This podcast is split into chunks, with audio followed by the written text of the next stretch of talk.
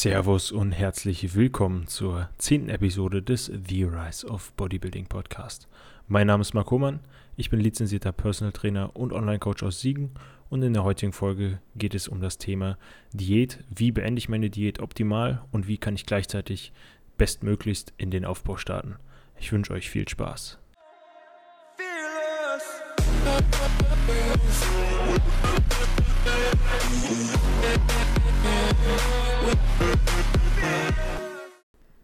Wie eben angekündigt, geht es heute um das Thema Diät optimal beenden und bestmöglichst in den Aufbau starten.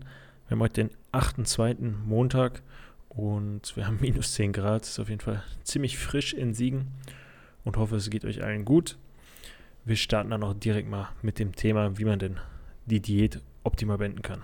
Und zwar, wie eben schon mehrmals kurz angesprochen, ist das Ziel, die Diät optimal zu beenden. Aber halt wie? Wie beendet man die Diät am besten? Wir gehen jetzt mal von einem Beispiel aus. Ähm, man hat sein Zielgewicht oder auch den Körperfett erreicht. Beispielsweise ein Athlet 100 Kilo bei 10 Prozent. Ähm, das ist quasi das Ziel, was er hatte und er hat es erreicht. Und ähm, dann macht es auf jeden Fall Sinn, einen Deload zu machen. Wenn man jetzt, also es macht grundsätzlich Sinn, den, die Diät dann eventuell auch mit dem Mesozyklus gleichzeitig zu beenden. Das heißt, man, man endet mit dem Overreaching, das heißt mit den letzten wirklich harten Trainingseinheiten endet auch die Diät. Und somit würde ich dann quasi am Ende der Diät direkt erstmal einen Deload machen, um einfach mal den ganzen Stress abzubauen, den Trainingsstress und die sogenannte Fatigue abzubauen. Und ähm, ja, denn der Körper kann wir haben jetzt eben gerade kurz angesprochen, 10% ungefähr war der oder ist der Athlet mit 100 Kilo. Da kann es auf jeden Fall die ersten Ausfallerscheinungen geben und auch die hormonellen Anpassungen haben. Deswegen sollte man generell alles mit Ruhe angehen und nichts überstürzen. Ich würde dann die Kalorien langsam auf die Erhaltungskalorien erhöhen.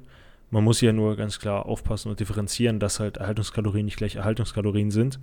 Da wir jetzt, wenn wir von den Erhaltungskalorien vor der Diät ausgehen, die deutlich höher sind und ähm, die jetzigen Erhaltungskalorien doch um einiges niedriger sind. da muss man dann, wie gesagt, auf jeden Fall auspassen, oder aufpassen. Seinen Grundumsatz kann man ungefähr berechnen, indem man sein Körpergewicht mal 24 nimmt.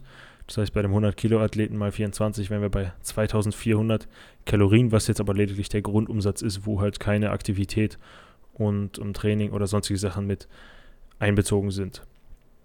Genau, also ich würde das, äh, die Kalorien langsam auf die, die Erhaltungskalorien anpassen und würde dort dann erstmal zwei bis vier Wochen verweilen und einfach mal abwarten und beobachten, wie sich das Ganze verhält.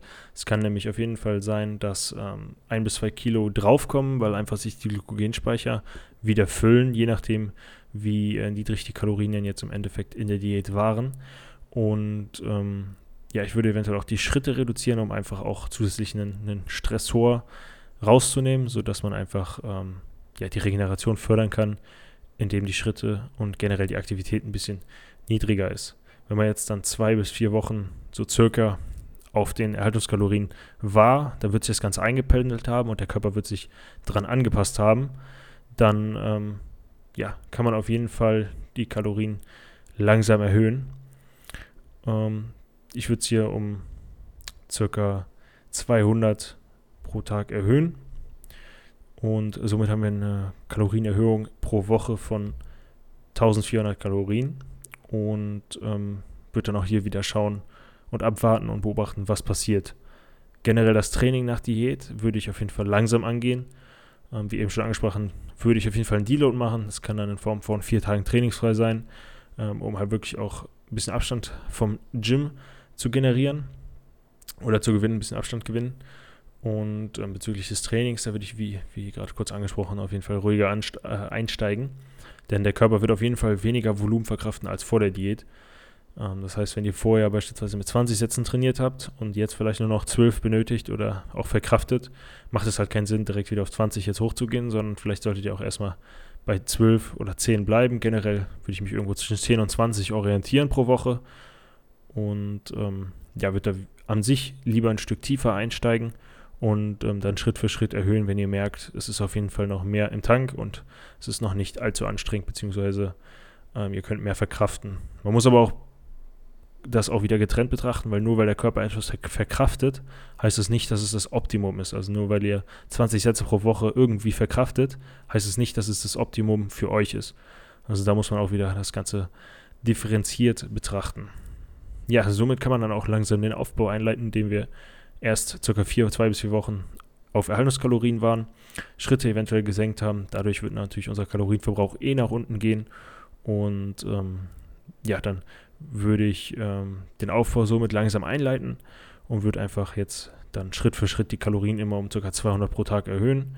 Ich würde schauen, je nachdem wie die Verteilung der, der Makronährstoffe ist, ähm, dass man auf jeden Fall so um die 2 Gramm Protein pro Kilogramm Körpergewicht zu sich nimmt, dass man so 0,8 Gramm bis 1 Gramm Kilo, äh, 0,8 bis 1 Gramm pro Kilogramm Körpergewicht an Fett zu sich nimmt und den Rest würde ich dann einfach mit Kohlenhydraten auffüllen.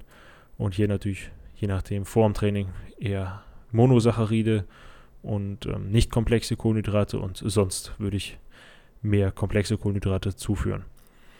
Ähm, hier würde ich dann generell bei den Kalorienerhöhungen dann schauen, wie sich das Gewicht verändert würde dann schauen, dass es sich im, im Optimalfall so zwischen 0,5 bis 1% an Gewichtszunahme sich da irgendwo auffällt in dem Bereich und man einfach nicht zu schnell fett wird, weil das habe ich schon öfter mal erlebt, dass ich äh, dann nach der Diät mir gesagt habe, jetzt packe ich so viel Muskulatur drauf wie möglich und habe dann innerhalb von neun Monaten 17 Kilo zugenommen und war dann einfach danach einfach wieder fett, was halt einfach nichts bringt und dann müsst ihr einfach beim länger, nächsten Mal nochmal länger diäten. Deswegen würde ich, würde ich und werde ich auch das nie wieder machen und so fett werden. Und ähm, ja, deswegen 0,5 bis 1% pro Monat würde ich ungefähr anpeilen. Das heißt, bei dem Athleten, dem Beispielathleten mit 10% und 100 Kilo wäre das ungefähr halt 500 Gramm bis 1 Kilogramm pro Monat an Zunahme. Es ist halt auch je niedriger der Körperfett ist, desto höher kann die Rate sein. Und je, je höher der Körperfett ist, desto niedriger würde ich die Rate ansetzen. Weil das, das Verhältnis von Körperfett zu Muskulatur ändert sich natürlich mit steigendem Körperfett. Ist ja logisch und somit macht es einfach auch nicht unbedingt Sinn, dann immer noch eine einprozentige Zunahme zu haben, wenn man bei 20 Prozent oder so ist. Und ähm, ja, es ist auch nicht schlimm, wenn man dann ein paar Kilo zugenommen hat und die Kalorien gleich bleiben und das Gewicht irgendwann dann auch nicht mehr steigt, dass man auch einfach mal ein paar Wochen auf dieser Kalorienzahl bleibt. Einfach, dass der Körper sich dann noch besser daran gewöhnen kann und so kann natürlich auch sich die Form verbessern, ohne dass sich das Gewicht verändert. Das ist auf jeden Fall möglich. Also ihr müsst nicht immer nur dem, dem Gewichtsverlauf in, im Auge behalten, sondern schaut auch weiterhin in den Spiegel, habt das Spiegelbild vor Augen. Und ähm, wie gesagt, es ist wirklich nicht, nicht verkehrt, ab und zu auch mal das Gewicht auf einer, einer Ebene stehen zu lassen, damit der Körper sich auch erstmal wieder an alles gewöhnen kann. Weil es ist natürlich immer viel Arbeit, ein Überschuss für den Körper, vor allem auch über lange Zeit. Deswegen macht es ruhig. Bringt ab und zu mal Phasen ein, wo ihr ein bis zwei Wochen ähm, auf einem Gewicht stehen bleibt. Und ja, jetzt kommen wir wohl zum wichtigsten, Werk Mer wichtigsten Merkmal für Wachstum, und zwar Muskelwachstum, und das ist halt die Progression im Training, als auch Regeneration. Die zwei Punkte würde ich sagen, sind auf jeden Fall sehr wichtig. Also ein ordentliches Training und ordentliche Regeneration solltet ihr auf jeden Fall versuchen zu optimieren. Ähm, bezüglich Progression gibt es natürlich verschiedene Möglichkeiten. Einerseits mit, mit gleicher Technik mehr Load zu bewegen, das heißt einfach stärker zu werden. Man kann die Kadenz verändern, das heißt, man kann die, die ähm, negative oder positive oder generell die, die, die ähm, Sekundenanzahl von einer Wiederholung erhöhen, sodass halt eine, eine Wiederholung länger dauert und somit ähm, das, die ganz, der, der Muskel mehr Arbeit leisten muss in der Zeit, das einfach anstrengender wird für den Muskel so. Und ähm, man kann natürlich auch über Pausenzeiten arbeiten, also verringerte Pausenzeiten. Ähm, ja, das war jetzt nochmal ganz kurz angeschnitten. Es gibt da natürlich viele Möglichkeiten und hier sind viele Wege für nach Rom. Also es gibt jetzt nicht den besten, sondern man muss schauen, was für einen selber funktioniert. Und ähm, ja, nochmal zusammengefasst. Also ich würde auf jeden Fall dann nach der Diät erstmal Deload machen, dann auf Erhaltungskalorien gehen und ähm, vielleicht die Schritte ein bisschen oder die Aktivität runterdrosseln, wenn man jetzt äh, vorher 15.000 oder was an Schritte hatte, dass man einfach sich da keinen Stress machen muss und im Nachhinein ähm, als nächsten Punkt dann, dass man 0,5 bis 1 Prozent pro Monat zunimmt und ähm, es auch immer mal sinnvoll ist, zwischendurch Phasen zu haben, wo das Gewicht einfach mal auf einem Punkt stagniert und der Körper sich einfach daran gewöhnen kann. Und als letzten Punkt, wie gesagt, das Training, Training und Regeneration versucht progressiv zu trainieren, denn das ist im Endeffekt das, was, was den Unterschied später macht. Ich hoffe, es, euch hat die Folge gefallen und ich wünsche euch einen entspannten Morgen, Mittag oder auch Abend. Falls dir die Folge gefallen hat, würde ich mich über eine positive Bewertung freuen. Falls du mehr von mir sehen möchtest, schau auf meiner Website vorbei oder folge mir gerne auf Instagram.